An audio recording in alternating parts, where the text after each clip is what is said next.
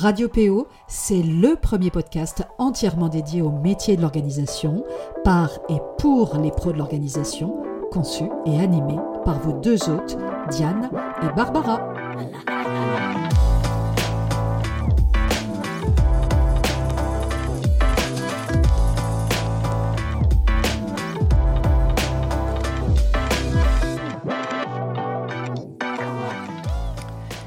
Très heureuse, comme chaque quinzaine, de vous retrouver pour un nouvel épisode du podcast Radio PO, le premier podcast dédié au métier de l'organisation par et pour les pros de l'organisation. Alors, aujourd'hui, on va parler petits espaces, parce qu'en home organizing, il est question, vous le savez, de la phase de tri, de la phase de désencombrement, de la phase de rangement bien sûr, mais il y a une phase qui est également essentielle, c'est la phase de l'optimisation ou de la réorganisation des espaces. Elle nécessite de maîtriser quelques notions d'aménagement des espaces de vie, comme le zoning ou encore la circulation dans les espaces, et d'ergonomie bien sûr. Et on optimise les espaces notamment quand les espaces sont petits, quand on manque de possibilités de rangement et que l'on doit, du coup, se montrer astucieux. Dans le cas d'une optimisation des espaces de vie, il peut arriver que ce soit le client qui vous le demande, mais la plupart du temps, c'est vous qui serez force de proposition. Pourquoi? Bah, Parce que optimiser les espaces, ça fait partie justement de notre valeur ajoutée, gagner de l'espace disponible, proposer des astuces pour fluidifier l'organisation, tirer le meilleur parti des petits espaces, évidemment. Pourquoi il est aujourd'hui plus que jamais nécessaire dans notre pratique d'optimiser l'espace? Ben Parce que, tout simplement, les espaces sont de plus en plus petits. Des cuisines plus petites, un séjour étriqué, des espaces de rangement qui disparaissent, une étude de l'Institut des hautes études pour l'action dans le logement idéal, publiée fin août 2021, épingle justement l'évolution des logements neufs au cours des 20 dernières années en région parisienne. L'Institut a épluché 1703 plans de 52 immeubles collectifs d'Île-de-France sur la période 2000-2020. Le principal élément qui ressort concerne la taille des pièces et des logements en comparant plus d'une centaine de plans de logement livrés avant 2011 et plus de 400 plans de logement livrés après, le constat est net. Il vient confirmer les données statistiques des bases citadelles, euh, ce sont les bases des permis de construire. La diminution des surfaces dans le logement est réelle et elle concerne toutes les surfaces, assurent donc les, auteurs de cette étude qui est baptisée Nos logements, des lieux à aménager. euh, et je vous mettrai d'ailleurs le, lien, là encore, hein, dans les ressources justement euh, de l'épisode. Alors, en plus euh, des problèmes de surface, l'idéal donc qui a commandé cette étude met en avant d'autres problèmes épineux, avec notamment des placards et des caves qui disparaissent progressivement de nos foyers. Donc l'étude le souligne, depuis des années, les espaces de rangement tels que les celliers, les buanderies se font de plus en plus rares au sein des logements collectifs et pire, environ 17% des logements étudiés ne comportent aucun rangement intégré.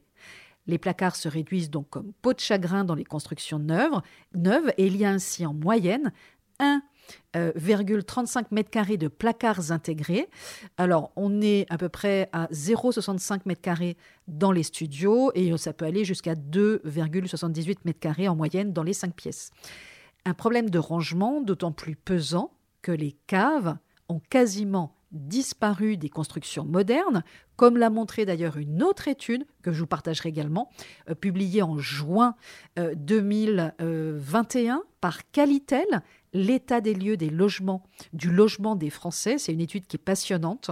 Seulement 4% des logements construits après 2009 en possèdent une, contre 50% avant 1945. Même constat pour les greniers, qui ne concernent plus que 6% des logements après 2009, contre 22% avant 1945.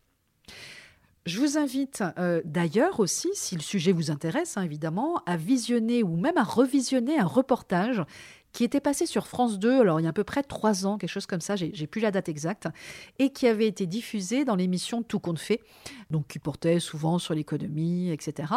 Et le reportage s'appelait Location, plus c'est petit, plus c'est cher. Alors, le reportage, il est accessible encore sur YouTube, pas sur le, replay en fait de France 2. Je vous mettrai là encore le lien en, en ressources dans la description de l'épisode. Je vais vous lire quand même le petit descriptif du reportage. Euh, hausse du mètre carré oblige, Paris et les plus grandes villes françaises offrent pour les locataires à petits revenus des surfaces de plus en plus réduites. En France, 26 000 foyers vivraient dans un appartement de moins de 14 mètres carrés. Des étudiants sont concernés, mais aussi beaucoup d'actifs. Une vie miniature où chaque centimètre carré est optimisé. Et ça nous amène justement à la question des dimensions minimales pour vivre. Donc, ce qu'il faut savoir quand même, et c'est important que vous le sachiez aussi en tant que professionnel de l'organisation et a fortiori en tant que home organizer, c'est que pour vivre bien, il est bon de respecter certains critères et notamment les dimensions minimales fixées par la loi et notamment par le décret 2002-120 du 30 janvier 2012. Je vous le euh, mettrai euh, là également en ressources aussi, relatif aux caractéristiques euh, du logement décent qui définit les critères minimaux de décence à respecter lors de la location d'un logement. Et c'est un sujet plus que d'actualité parce que bah, bien que cette législation s'impose au logement destiné à la location, qu'il s'agisse de location meublée, euh, location simple, colocation, etc., même s'il y a des critères euh, différents en fonction de la nature du, logement loué, euh, vous trouverez encore aujourd'hui, en trois clics, sur les sites d'annonces immobilières, pléthore de logements, et je mets bien là, c'est dommage, vous ne pouvez pas le voir, et je mets bien logement entre guillemets, surtout sur Paris, et qui font moins de 8 mètres carrés. Alors, on a parfois des logements qui se disent d'ailleurs tout confort, hein, de 6 mètres carrés, etc. Moi, je suis désolée, je ne vois pas comment on peut vivre en continu dans 6 mètres carrés. Euh, c'est ce qu'on appelle euh, justement le micro-logement. À ne pas confondre avec le micro-habitat, où là, euh, vivre dans un petit espace, c'est avant tout un choix, et même parfois un, choix de vie, on va y revenir un peu plus tard. Et là, dans le micro-logement, on est loin souvent du logement décent. Pour info, un logement décent, ça répond à cinq critères. Une surface minimale, l'absence de risque pour la sécurité et la santé du locataire, l'absence d'animaux nuisibles et de parasites, une performance énergétique minimale, la mise à disposition de certains équipements. Et si le logement n'est pas décent, le euh, locataire dispose de recours, évidemment. Bon, après, c'est très compliqué. La surface minimum, elle diffère justement selon qu'il s'agit d'un logement en location, en location simple notamment, ou d'une colocation. Et si la taille du logement est inférieure à cette norme, le logement donc n'est pas décent et le propriétaire normalement donc a interdiction de le louer. Alors dans le cas euh, de la location d'un logement simple, un logement il doit comporter au moins une pièce principale ayant soit une surface habitable d'au moins 9 mètres carrés et une hauteur sous plafond d'au moins 2,20 mètres, soit un volume habitable d'au moins 20 mètres cubes. Dans tous les cas, au-delà des critères qui définissent un logement décent, parce qu'il est probable aussi hein, que les clients qui vous contactent aujourd'hui ou qui vous contacteront si vous prévoyez de vous lancer dans le métier euh, d'ici quelques mois ou quelques années, ne logeront pas a priori dans un 10 mètres carrés. Euh, donc il est quand même important aussi d'avoir en tête les dimensions minimales requises qui sont quand même globalement gage d'un minimum de confort au quotidien. Pour le séjour, euh, en général, il est conseillé d'allouer 20 mètres carrés pour avoir suffisamment de place pour y disposer un canapé, une table basse, un meuble télé, tout en pouvant euh, circuler facilement. Si vous souhaitez disposer de plus d'assises dans votre salon et installer un coin repas, la surface conseillée alors est double. Quant à la cuisine, elle va s'imaginer plus facilement dans 12 mètres carrés. Alors un conseil, hein, on peut aussi l'ouvrir sur le séjour pour agrandir davantage l'espace. Côté chambre, la surface minimale requise pour une chambre d'amis ou une chambre d'enfant est de 9 mètres carrés. Pour la chambre parentale, on peut voir plus grand, avec un minimum de 12 mètres carrés. Et cette surface est parfaite pour une chambre confortable, que ce soit pour euh, les parents comme pour les enfants. Et si bien évidemment la surface vous le permet, on peut pousser jusqu'à 15-20 20 mètres carrés. La salle de bain, elle ne nécessite pas autant de surface. 3 mètres carrés peuvent suffire. Et si vous choisissez une salle de bain avec baignoire, par exemple, si vous êtes dans un projet de construction, par exemple, ou que vous accompagnez un projet de construction, prévoyez dans ce cas un minimum de 9 mètres carrés. Et pour les WC, inutile de voir grand, 1 mètre carré devrait suffire largement. Euh, autre surface à prévoir, c'est important, la largeur du couloir, le garage et ou la cave. Pour le couloir, on prévoit 1,40 m de large et 14 mètres carrés pour le garage. Et a priori, euh, l'espace devrait être suffisant pour égarer une voiture. Et même si la taille de la cave varie en fonction de l'espace disponible, elle sera fonctionnelle avec un minimum de 4 mètres carrés. Je vous mettrai en ressources aussi. Alors, j'ai plus le nom en tête là au moment où j'enregistre l'épisode, mais je suis tombée récemment sur un, site. Je vais essayer de vous le retrouver d'ailleurs en, même temps que je vous parle, euh, qui optimise justement les caves. Alors, est-ce que j'arrive à le retrouver? Peut-être dans mon historique. Bon, c'est pas grave, je vous le retrouverai, je vous le mettrai euh, là encore bah, dans la description. Je vais vous partager euh, voilà, plein, plein, plein de ressources. Euh, et ce sera, ça vous permettra justement de voir aussi, vous, en tant que professionnel, ce que vous pouvez faire ou les, partenaires éventuellement avec lesquels vous pouvez travailler justement pour optimiser une cave. Le, nom me reviendra, mais j'avais trouvé ça vraiment, vraiment intéressant. Ce sont des, des personnes, effectivement, qui sont spécialisées dans l'optimisation des caves. Euh, alors, pour rester un petit peu dans le sujet, mais en l'abordant de manière un petit peu plus positive, je voulais faire un petit zoom sur le phénomène des, tiny house euh, et vous parler un petit peu de micro-habitat, parce que justement, le micro-habitat, c'est vivre, faire le choix finalement de vivre dans un petit espace. Euh, Dominique Leroux vantait déjà en 2016 les mérites des petits espaces dans son livre Vivre heureux dans un petit espace à la recherche d'un bonheur simple qu'elle avait publié chez la Flammarion. Et je me souviens à l'époque avoir adoré son livre, euh, comme j'ai adoré d'ailleurs chacune de, ses publications. Alors, je vais vous la citer euh, juste euh, voilà rapidement. On est toujours esclave d'une grande habitation. En revanche, habiter un petit chez-soi, qu'il s'agisse d'un minuscule studio, d'un simple deux pièces ou d'une maison de taille modeste, apporte de nombreux avantages moins de frais et de tracas, plus de commodité, de confort, de temps, de liberté, d'intimité. La société nous fait malheureusement miroiter l'image du bonheur à travers des habitations de stars avec piscine, pelouse et chambre d'amis. Nous ne réalisons pas que nous serions tout aussi heureux et bien plus libres dans un endroit plus compact. Il existe, de par le monde, des habitats minuscules extrêmement confortables, beaux et idylliques. Si avoir un toit à soi est une priorité, sa surface, elle, est secondaire car paradoxalement, plus un habitat est petit, plus il peut apporter de la joie.